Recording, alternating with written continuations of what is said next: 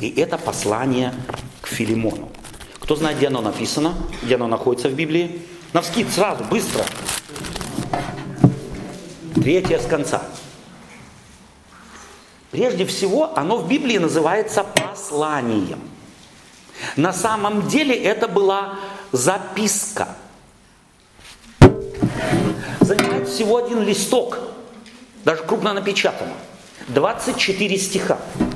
Это записка Павла, данная Анисиму, чтобы тот, прежде чем зайти в дом Филимона, сунуть ему в руки записку. Вы, если сегодня на работе где-то работаете и уходите с работы, нашли что-то другое, то чего мы хотим со старой работы, как правило? Рекомендацию, правильно? Рекомендацию. Вот это рекомендация. Кого? Кому? Павла рекомендация. Кому? Филимон. Историю вы знаете. От Филимона христианина, который явно был крещен Павлом, убежал араб Анисим. В разборе беседы Олег употребил такую фразу, мне она понравилась. Чемодан денег сбежал. Ну, в полном смысле слова. Потому что молодой раб, явно образованный, для чего-то Филимон его держал у себя, какие-то планы у него были с Анисимом. Он, если бы хотел от него избавиться, то на рынке получил бы немалую цену, немалую сумму за него. А он взял и сбежал. У меня вопрос. Как такое характеризует Филимона?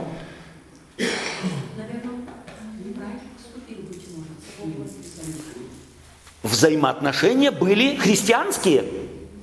Нет. Вы что-то хотели сказать, Лена? Рабовладелец. В буквальном смысле слова рабовладелец. Ты хотел сказать? Тот факт, что Павел так убеждал Филимона, говорит о большой проблеме. Говорит о большой проблеме. Проблема была между кем и кем? Между Филимоном и Анисимом. Между Филимоном и Анисимом была проблема. Филимон Филимон был, скорее всего, христианин от головы. 30 э, сантиметров между головой и сердцем, скорее всего, преодолены еще не были. То есть он смягченным благодатью Божьей еще не был. От добра, говорят, добра не ищут. И от любви еще никто не убегал. Представьте себе, до вас дошла бы весть о том, что моя жена от меня сбежала. Какое бы мнение у вас было бы обо мне? Ну, наверное, хороший любящий муж. Так залюбил жену, что она ноги в руки без, бессрочный отпуск от него ушла. Как характеризует родителей, если от них дети убегают? В лучшем свете. Давайте мы запомним одну вещь. В конфликте между двоими сколько есть виновных? Два. Минимум. Минимум. Иногда еще бывает кто-то третий вмешивается. То есть в любом конфликте между двоими, вы про тещу вспомнили, между двоими всегда виновны оба. Давайте мы это запомним. Исключение из правила было только в случае с Иисусом Христом. Вот в, в конфликте между ним и людьми не был он виноват, были только люди. А вот во взаимоотношениях с людьми всегда виноваты оба. В каком уже какой уже пропорции, это другой вопрос. И, как правило, рекомендую, никогда не выявляйте, кто больше. Не содействует восстановлению взаимоотношений. Никогда. Попробуйте историю закрыть, если хотите на самом деле восстановить взаимоотношения. И не рыться в прошлом, и не, и не говорить, не, не становиться историческими. А вот 10 лет тому назад я тебе, а вот 5 лет тому назад, а помнишь вот в этой ситуации, а вот помнишь что, я тебе говорил, а ты нет. И вот теперь я вас спрашиваю, как мы строим взаимоотношения в семье? На каком принципе? Родители и дети – Дети и родители.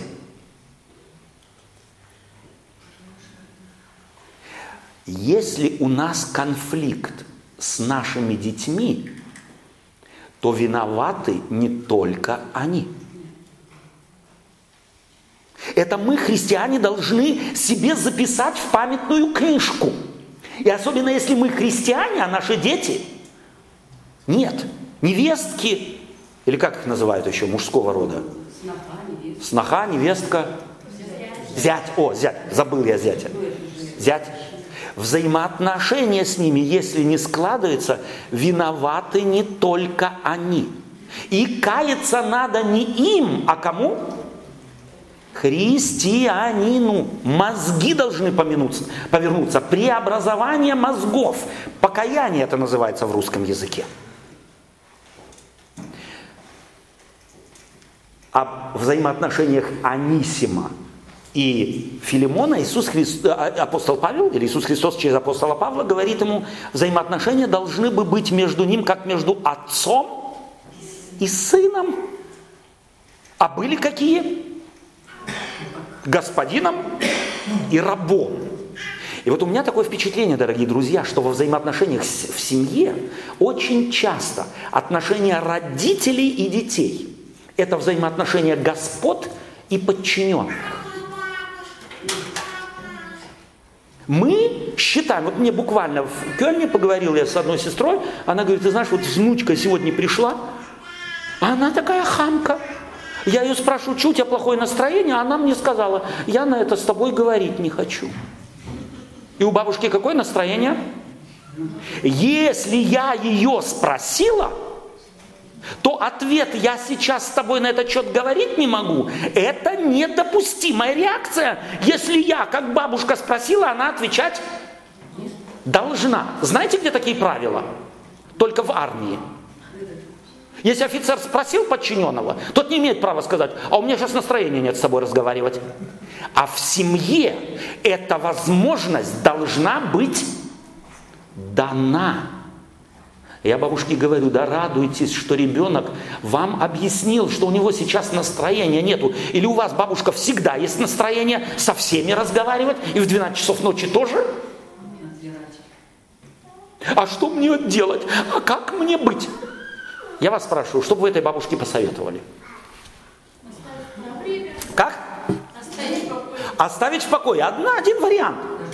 Просто не гнобиться, не начинать дуться. Мне другое русское слово нравится, сейчас его забыл. Алекс, ты его часто э, употребляешь. Ну-ка напомни. А? В осадок выпадать или еще что-нибудь. Рекомендации. Какую вы дадите бабушку? Одна рекомендация есть, нравится мне. Оставь на время в покое. Не париться. Не парить. О, хорошее слово, мне тоже надо. В осадок выпать не париться. Нравится мне. Еще. Еще. А можно ей предложить, милая, как только настроение будет поговорить на эту тему, скажи мне. Можно сказать? Ну можно же и про себя помолиться, а не в этот момент ребенка заставлять молиться. Молиться да, но только за этого ребенка, но чтобы ребенок не видел и не демонстративно. Пожалуйста. Потому что молитва тоже является одним из рычагов давления. Итак, можно ребенку предложить, слушай, я понимаю, у тебя настроения сейчас нет. Ну, рано тебя разбудили там, или ты не на ту ногу встала, тоже бывает. У нас же тоже такое бывает. Не то мама заставила одеть, э, не так прическа. Вот у, девчонок так бывает. Прическа не такая, и на весь день настроение испорчено. Я думала, что эта юбка у меня висит поглаженная, а муж вытаскивал рубашку и помял ее. Я теперь настроилась всю ночь, настраивалась на эту юбку, а утром одеть нечего. И настроение закончилось. Его не поднимешь командой. Понимаете, команда может быть в армии, а в церкви, в семье не должно быть команд.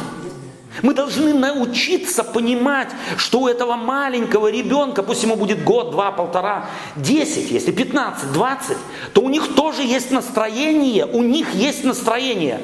Мы об этом забываем. И они на это настроение имеют такое же право, как и, как и я. Он имеет право на настроение. Оставьте ему это время. Разобраться самим собой, с плохим настроением. Нет, если у меня власть, если я мама, если я папа, тем более, если я теща, если я свекор, то тогда я должен заставить с этим настроением как можно быстрее. Пять минут, пять минут, чтобы улыбались и чтобы со мной говорить могли. Это принцип добрых, нормальных взаимоотношений и восстановления в христианской среде. Вот Иисус Христос от своих учеников что делал? Уходил. И как вы думаете, если бы в этот момент сказали бы Христос, я хочу, вполне возможно, Иисус Христос сказал бы так, у меня сейчас нет времени. У меня есть нужда с моим отцом поговорить. Это такое было. Иисус Христос понуждал их сесть куда? В лодку и отправиться на другую сторону. А сам что делал? Поднялся на гору для молитвы. Он у, учил их таким образом, что у человека бывают потребности. Они бывают у всех. И потребность наших детей имеет также право быть и наличествовать, как, оно, как я имею право на определенную потребность. Давайте это запомним и не будем давить. Начинается давление в семье с детства. Кашу ты должен съесть. Вот я сварила, и ты кашу должен съесть. За дедушку, за бабушку, за тетю. Мучим людей, мучим детей. Вот мой отец учил меня, когда у меня появились первые дети, мудрую вещь сказал. Я и практиковал ее всю мою жизнь. И супер. Он сказал, не хочет ребенок есть, не корми. Когда захочет, сам придет. Супер. Функционирует сто процентов. Вы всегда утром хотите есть, у вас всегда такой вот аппетит, что просто хоть э, жареную картошку э, с, с индюшкой подавай. Или бывает, ну нету настроения, аппетита нету. На все бывает аппетит, и на все может отсутствовать аппетит. Давайте мы это запомним и не будем портить отношения, когда у нашего противоположного партнера или жены, мужа, детей, кого бы то ни было, настроения на что-то нет. Оставьте человека в покое. Возвращаемся к Филимону.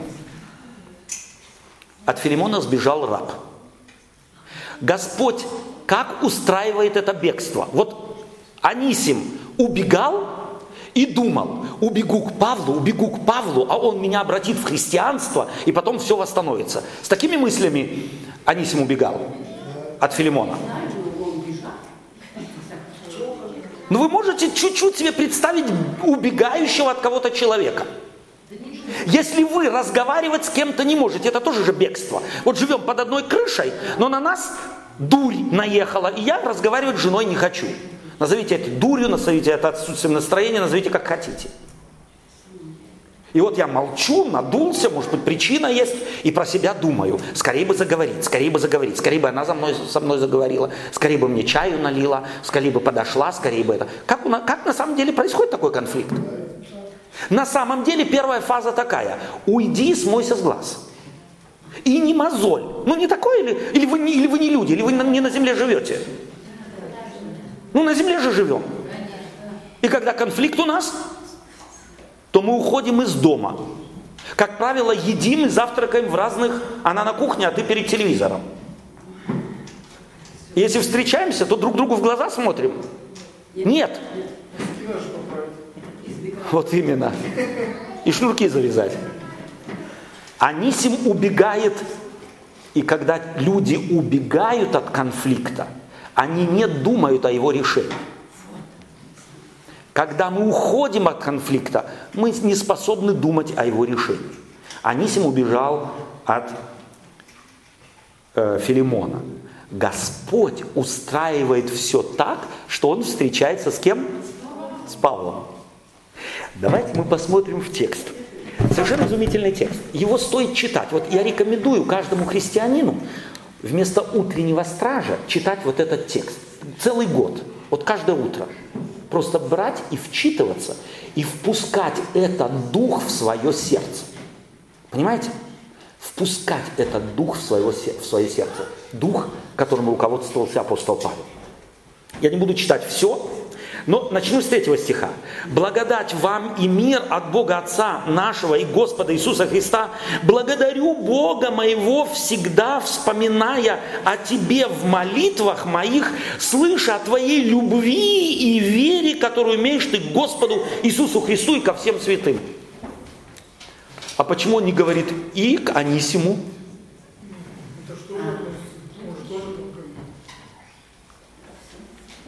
У Филимона Анисим относился к святым? Нет еще. То есть у него до него информация не дошла. Даже просто как в списочном составе Анисим у него нигде в святых не числился. Что делает апостол Павел? Мы сказали, что убежавший как подготавливает. Одно, это будет скоро еще один святой, но этот еще не знает. И здесь мы должны запомнить одну важную вещь, что в древности, в 2000 лет тому назад, записки или, или письма не читали так, как мы читаем. Для того, чтобы письмо прочитать, человек должен был его вначале для себя один, два, а то три раза по слогам сложить. Как в букваре мы читаем. М-А, М-А, М-А, Ма, Мама, С-А, Са, Ш-А, Ша, Са, Ша. Вот так они читали древние письма. И всегда вслух. Скорее всего, Филимон сам не читал письмо, потому что он был господином. Ему читал письмо раб или слуга какой-то.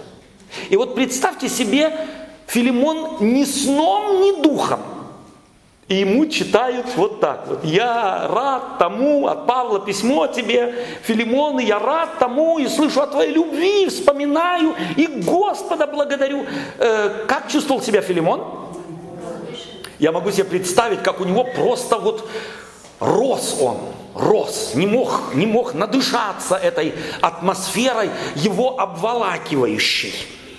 Из, э, да, да, дабы общение веры твоей оказалось деятельным. Какова характеристика веры? Пассивная или активная. Апостол Павел уже здесь начинает расставлять акценты. Твоя вера должна быть действующей, деятельной, активной. Значит, она у него была какая? Пассивная явно не деятельная. В познании всякого у вас добра в Иисусе Христе. Ибо мы имеем великую радость и утешение в любви Твоей, потому что Тобою, брат, успокаивается сердца святых. Как вы думаете, когда до, до этих строк, как чувствовал себя Филимон?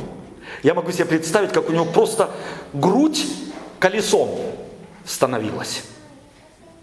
Как он не мог нарадоваться от Павла.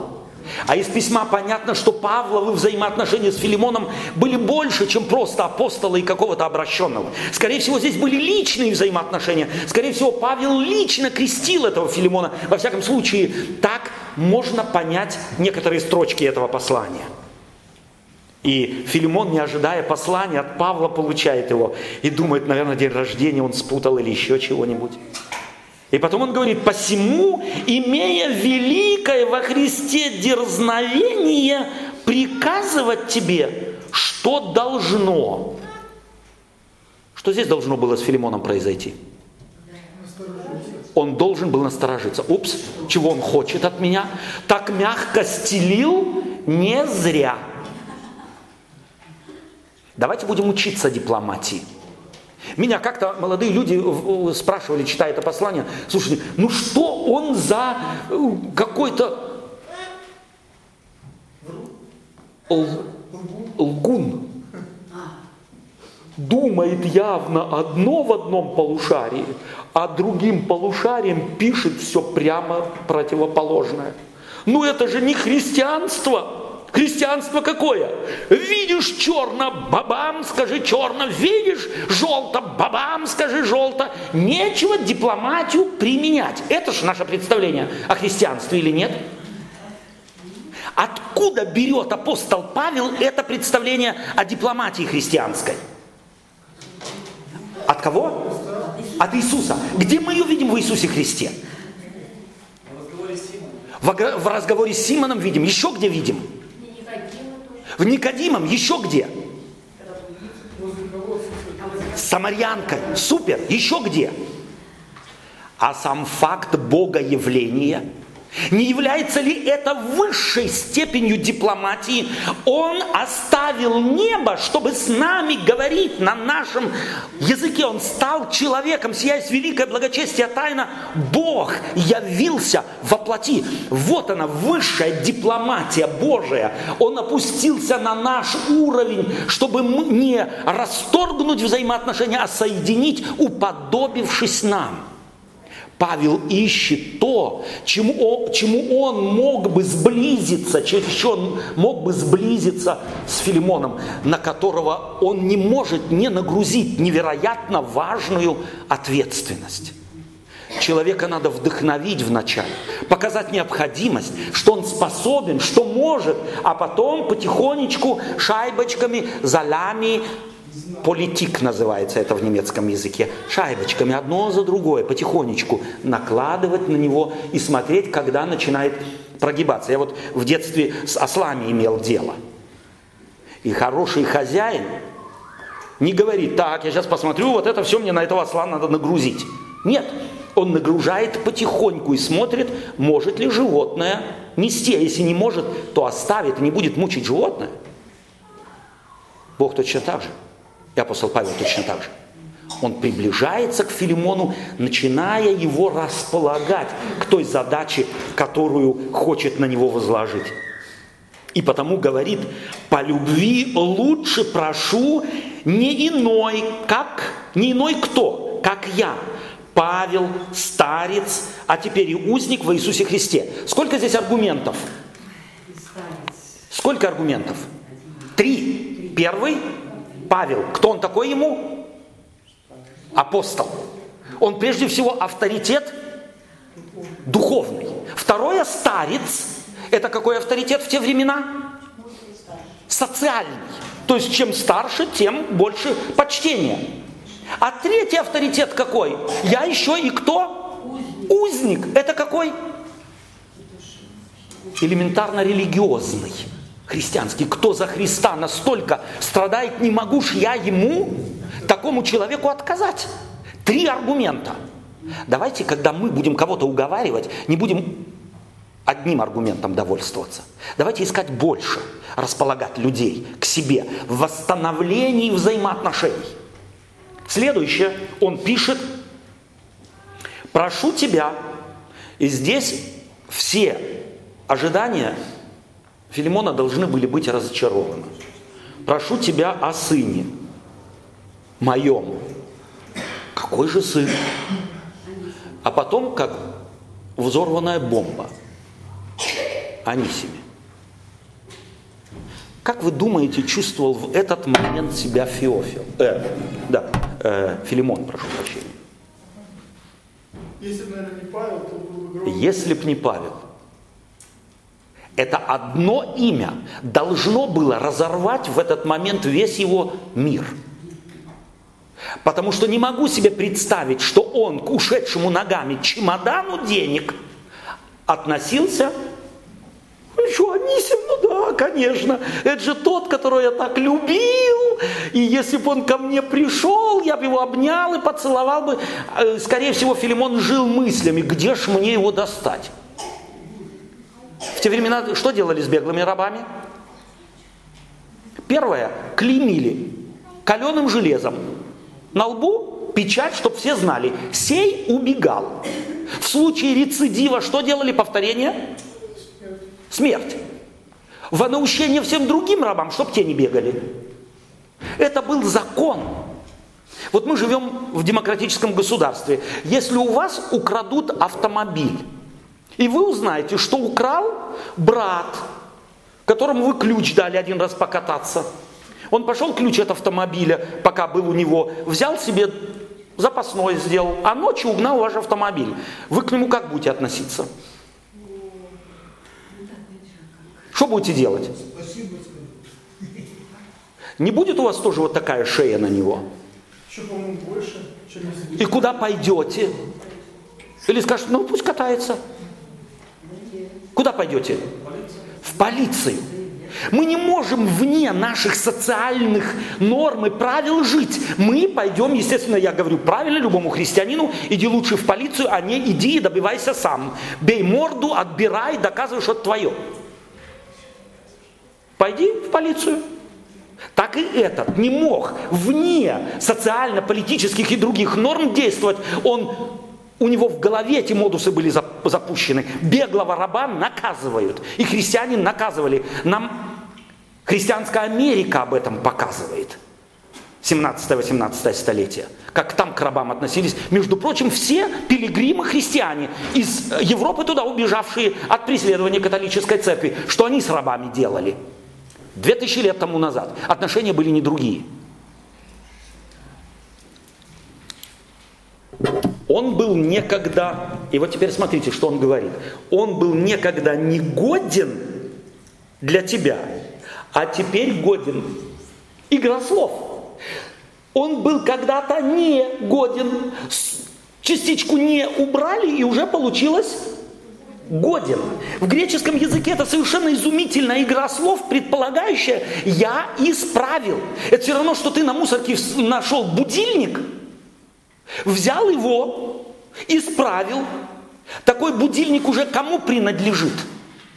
Кто будет говорить, о, я исправил этот будильник, он теперь хорошо ходит, надо бы хозяина найти, кто его на мусорку выбросил, и ему отдать. Появится такая мысль? Нет. И он был негоден, а теперь годен тебе и мне, я возвращаю его. Что делает и апостол Павел? Он ищет хозяина этого беглого раба, исправленного им. Он ищет хозяина будильника, который он нашел на мусорке, исправил его, он теперь ходит. Он поступает совершенно нелогично. Ты же прими его как? Как раба. Как мое сердце. А потом я хотел при себе удержать его, дабы он вместо тебя послужил мне в узах за благовествование. Но без твоего согласия ничего не хотел сделать. Вот здесь формулируется в одном предложении главная суть христианства. Доброе дело только тогда является добрым, когда оно добровольно. Когда оно не вынуждено. Мы можем мостик перебросить к семейным взаимоотношениям, можем мостик перебросить к взаимоотношениям родителей, дети, теща, свекровь, э, невестка и так далее. Можем? Не вынужденное – это Божье. Все вынужденное, не Божье, и к добру, как правило, не ведет. Чтобы было но без твоего согласия. Ничего не хотел сделать, чтобы доброе дело твое было не вынуждено, а добровольно. Ибо, и теперь он объясняет, и вот я хочу, чтобы вы прониклись в эти слова – он начинает объяснять. И вот этот, вот этот следующий стих в послании к Филимону, 15 э, стих, является ответом Библии на все вопросы «почему?». Не задаем мы вопросы «почему?». Ну почему мне эта жена попалась, почему мне этот муж попался, почему я в этом городе живу, почему я эту профессию получил, почему я заболел, почему тот заболел, почему мои дети не послушали, почему, почему, почему. Наш мир полон почемучек или нет? Или у нас почему нету? И мы спрашиваем, как верующие, всегда к этому почему еще что добавляем? Кто виноват? Почему Бог?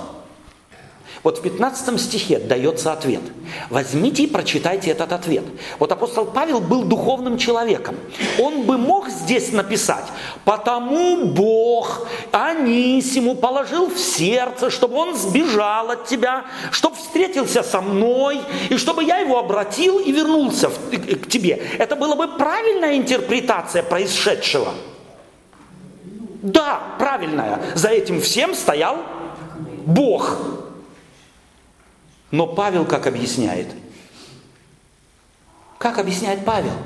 Посмотрите, как он объясняет. Но может быть, нет никакой уверенности.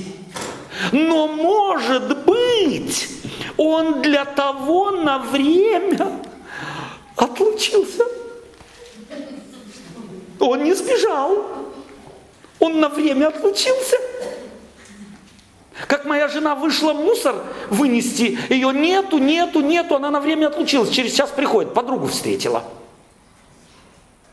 На время отлучилась. А этот на время отлучался или сбегал? С желанием вернуться или с желанием никогда на глаза э, Филимона не появляться? Как интерпретирует апостол Павел? И давайте вот мы, когда мы будем наши истории интерпретировать, когда будем ис- интерпретировать истории всех людей, приходящих к нам с вопросом, почему и где Бог, давайте будем осторожны, не будем умничать. Павел мог бы умничать, мог бы сказать, у меня есть откровение. Это все Бог так допустил, и был бы прав, но он этого не делает. Он говорит, может быть. Он может быть. Для того на время отлучился, чтобы тебе принять его навсегда. Не как уже раба, но выше раба, брата возлюбленного, особенно мне, а тем, а тем больше тебе по плоти и в Господе. Итак, если ты имеешь общение со мною, то прими его как меня. А потом ему еще мысль приходит. Слушай, ну этот же сколько часов не отработал у Филимона? Сколько человека часов пошли прахом? Любой хозяин начнет подсчитывать что-то ему, что это ему стоило. Он начинает понимать Филимона – Нелегко будет ему принять Анисима. Но какой он аргумент говорит? Я заплачу. Если у тебя есть проблемы с этим, я заплачу. Если он тебе чем должен. Я вспоминаю опять Блес Паскаля. Только тем я верю, кто за те слова, которые говорят, готовы заплатить. Павел был таким христианином. И я желал бы, чтобы дух этого апостола Павла, фактически дух Христов, перешел бы в нас, в нашу церковь, чтобы мы готовы были хотя бы нашими взглядами, нашими задолдоненными представлениями о церкви и еще чем, чтобы мы этими хотя бы могли бы поступиться, не говоря уже о многом другом. Восстановление взаимоотношений – вещь непростая. Потому простите, что я забрал у вас только времени. Но я думаю, что она важна была, чтобы мы по-новому начали бы наши взаимоотношения. Давайте одну вещь, последнюю. Не говорите, столько лет прошло, сколько я ошибок понаделал или понаделала в взаимоотношениях с детьми, с родителями или еще с кем-нибудь. Да пусть так и будет. Вот этого не говорите. Никогда не поздно начать сначала. Тем паче с Иисусом Христом, тем паче получая Его благодать, тем паче крестившись и отдав свою жизнь Ему никогда не поздно.